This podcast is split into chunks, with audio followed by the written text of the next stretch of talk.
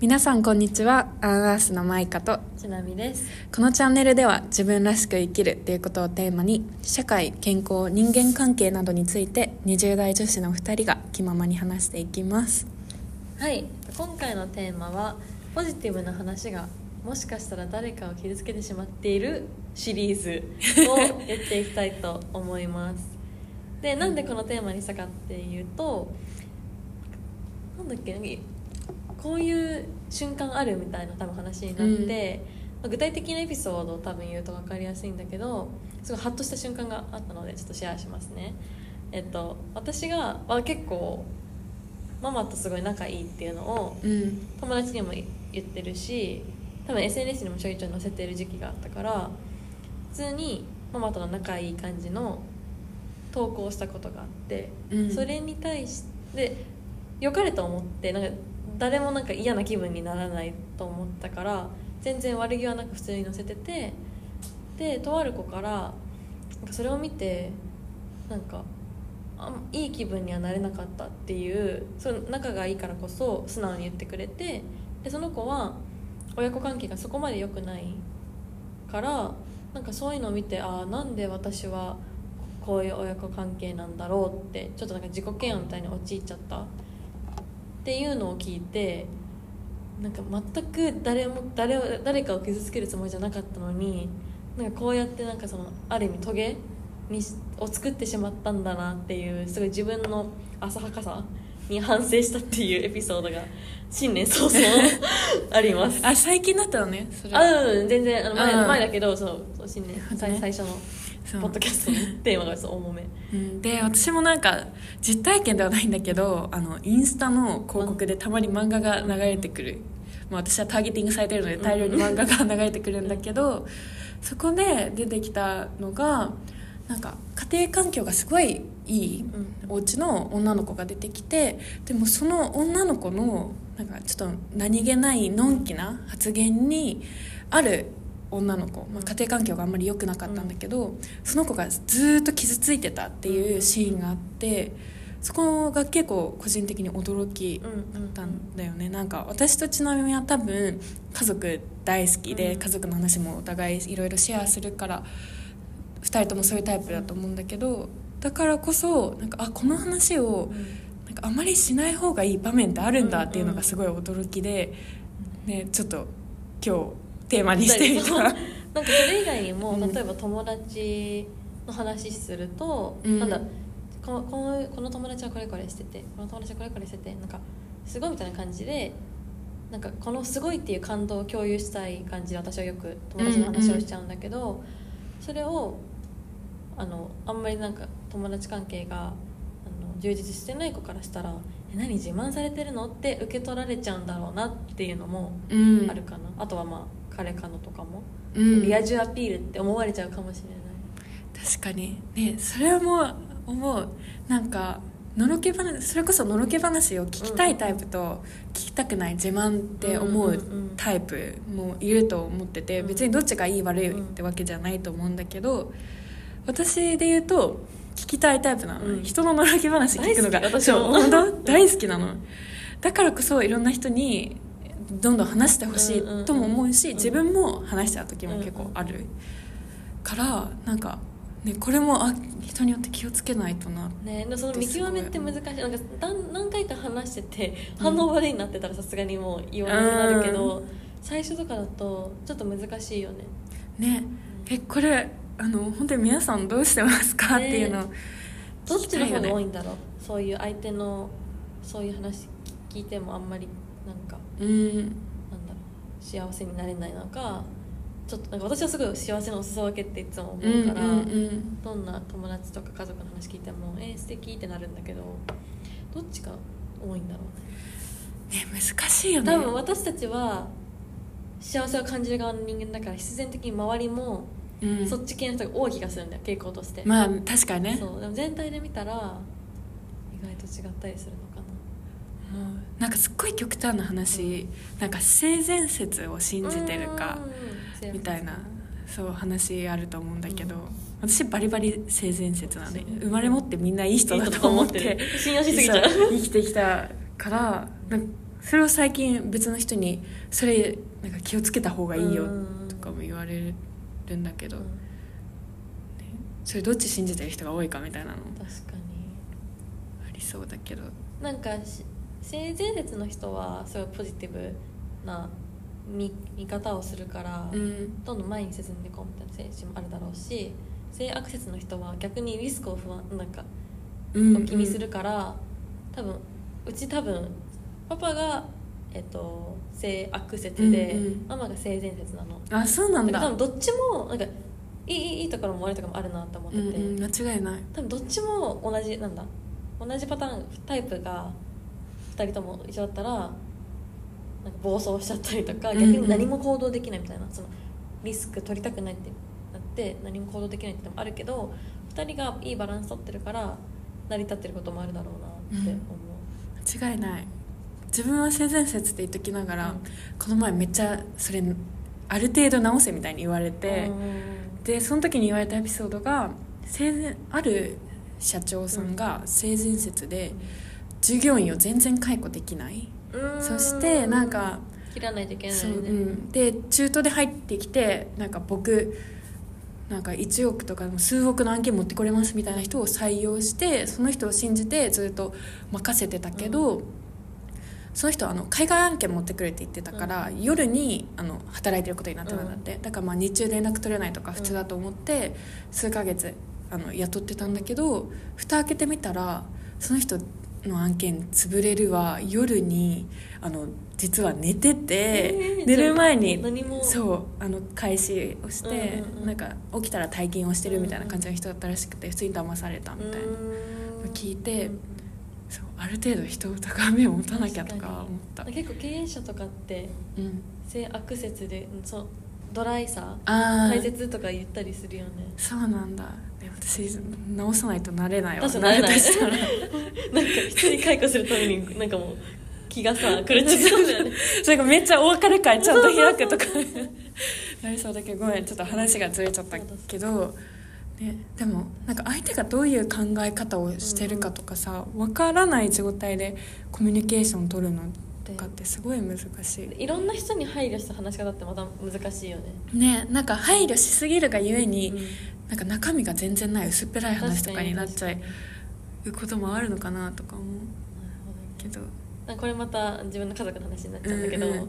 そのママが私が小さい頃に小さい頃アメリカにいた時ってアメリカの家庭は、うんうん。まあ、親たちはもううちの子世界で一番もう My daughter is a genius みたいな感じで、うんうん。超別なんか大したことなくてもとりあえず褒める文化なの、うん。でまあなんかそれぞれの親にとって自分の子供をナンバーワンっていうのを口にもしっかり出す文化だったから余計にうちのザ日本人的な親のなんだろう謙虚なうん美徳み、日本人がゆえの美徳みたいなのがうちの子なんてみたいな。子供からしたらえ？みたいななんなんで？ってうん。すごい思ってたんだけど今そのこういうエピソードが出てきてある意味その日本人の謙虚さって周りを傷つけてないのかなと思う。なあ確思かに。ったりした。確かにそうなのかもしれないね。なんか別にアメリカ人の親のそういう自分たちの子供をすごいっていうのは別に押し付けてるわけではないけど、うんまあなんかちょっと賛同をも求めちゃってるじゃん無意識のうちに。うんなるほどうん。誰も否定はしないじゃん。確かに。そうだねみたいな感じになるから、うんうんうん。そうだねって言うしかないよね言われたら。そうそうそうそう、で別になんかいやうちの子の方がいいっていうマウントは別に取るわけじゃないじゃん、うんだからなんか日本のその謙虚さってこういうところでなんか誰も嫌な思いになるかなってちょっと思った確かに。当時はえ意味わかんないと思ってたけどね、うん。褒めもっとみんなの前で褒めてやと思ってたけど。そう確かに難しいね。なんかそれこそさなんかまあ誰と話すかみたいにうんな話にも近いけどアメリカにいるのか日本にいるのかでコミュニケーションの取り方とかも変わりそうじゃない？変えちなみにそれこそね今なんか海外プロジェクトとか入ってるから、うんうんうん。なんか変えてることとかある？えコミュニケーションのスタイルからもそもそも違うどんな感じ？フランクフランさとかクなのもあるし結構ストレートトークもする、うん。なんか日本はやっぱりどんなに事実を述べてもちょっとよ柔らかい表現にしたりとか工夫したりするけど、うん。とりあえずあまあ海外って言ってもなんか国によると思うけど、うん。私が今担当する国がもう結構ストレートすっごい合理的なカカルチャーの国だからうん。ストレートトークとか多くてでもその分なんだろう。あの業務外の会話とかはめちゃくちゃフランクで、うん。もう褒め合いえー、そうなんだ。とか、かな。確かに。でもこれこれはちょっとなんか個人差もちろんあると思うけど、やっぱり海外の人あの会ったことなくても家族の話とかしてくれる。ああ本当？そう多分日本なんかよくアイスブレイクみたいなのあるじゃん、うんうん。会議の前の。日本はとりあえずなんかニュースとかさ天気とかなんか、うん。あのまああの、うん。誰も傷つかないのはわかる。けど、うんうん。いまいち溶け込みにくいなんか浅い感じのところでうまく誰に聞いても同じ話題が出そうなね。にななんりそうな。か海外のだとあなんか週末さ家族となんかスキー行ってきたんだけどみたいな感じで、えー、そう。とか結構そういうのをパーソナルなエピソードをシェアしてくれる傾向がある気がする。なるほどね。確かにそういう場所だったら自分も全然なんか話してもみたいないいかなって感じになるよね。私よくさ、日本と海外で性格違うっていうのもあうんうん。これこれでも結構なんか溢れ出ちゃってるけど日本では一応こう見えて気使ったりしてるのよ。場所場所によって喋る内容とか,、うんなんかアメリカとかいるとそれをあんまり気にせずすっごいなんかオープンに話せるのが心地いいなとあーえじゃあ片方の人格がうん本当の自分っぽいなって選ぶとしたらどっちとかってあるの？単純にてかこっちの方がいいなっていう。いいなって思うのはアメリカベースの自分かな。あそうなんだ。そう自分で普段から日記とか書くけど、うんうん。あえて英語にしてるの、うんうん。英語だとやっぱりアメリカサイドの性格が出てきて、はいはい。すっごい感情とかうん。もうしっかりなんだろう。しは発せるうん。かなるほどね。確かに。なでもそれなんか私が学んだ英語がアメリカ英語だったからアメリカらしい性格が出てると思うし、なんだろう。なんか言語とカルチャーにすごいセットだなって思ってて。確かにそれ例えばなんだろう。なんかいい例が思いつかないけど、なんかあれじゃない？あのイギリスとかで皮肉を言うイコールなんか相手を褒めてるとかああとかそうそうそうそうとか。そうとかがあると多分そういう感じのうん。性格にもなるんだろうし。確かに。いや言語と文化一体は本当にね。そうだね、うんうん確かに。だからこそ日本だとなんかあれなのかな。みんな気使ったり謙虚になったりうんある気が配する。慮したり。ね。まあその上でも難しいんだけどねえでもそうさっきの話に戻すとさ、うん。結局なんか受け取り方はさこっちがコントロールできないじゃん、うん。どう悪気なく会話する？工夫ってあるかな、えなんだろう。難しいけど私はあのなんてこれできるのか全然わかんないけど仲いい友達でそうどうやって悪気なく話せるかを考えるんだったら言ってほしい。そういうちなみの友達みたいな感じでなんか自分の環境は違うんだよねとか、なんか、ね、重い感じに言わなくてもふざけた感じで「えそれ前感じだけだよ」みたいな感じで言ってくれたら気づくから確かにそうだね。なんかちょっと他人任せなのかもしれないけど言ってほしい。なんか自分じゃ分かんない部分だから気づかせてほしい。気をつけるからみたいなのもあるかも。えちなみに何かある？待って私も考えるもうちょっなんかとちゃんと。私これいつからかわかんないんだけど大学2年生ぐらいの時に、うん。とある人に言われてあそうだこのポッドキャストを始めた時かな。だからまだ第第3とかか。うん。始めて最初のエピソ最初の何回かのエピソード聞いてくれた方に言われたんだけど「ちなみちゃんって必ず自分の主張した後に逆視点のこともフォローしてくれるよね」って言われて。確かに言ってたかも思う？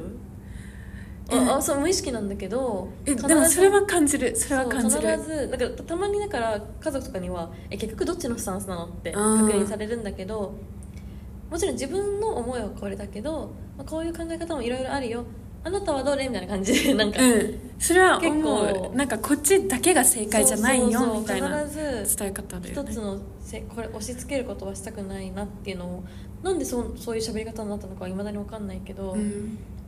それをそのとある方に言われてあ確かにみたいな。なんかそれは、まあ、毎回ね全部の選択肢って言ったらなんかうんトゥーマッチだけど、そういうリスクがある会話はそれするとワンクッション置けるのかなと。あ確かに。確かにそれはそうだね。間違いないよよくよくやっちゃうからなんかそのえっと結局どどれがおおほ本音なのって思わせちゃうのは申し訳ないなって思うけど、確かになんか相手の悩み事を聞く時とかすごいそれが使えるかもね。なんか自分の考えはこうでこうしたらいいかもって思うけど、でもこれもあるよねみたいな、うん、とかなんかねその友達が本当に思ってるのがなんか違うならみたいな。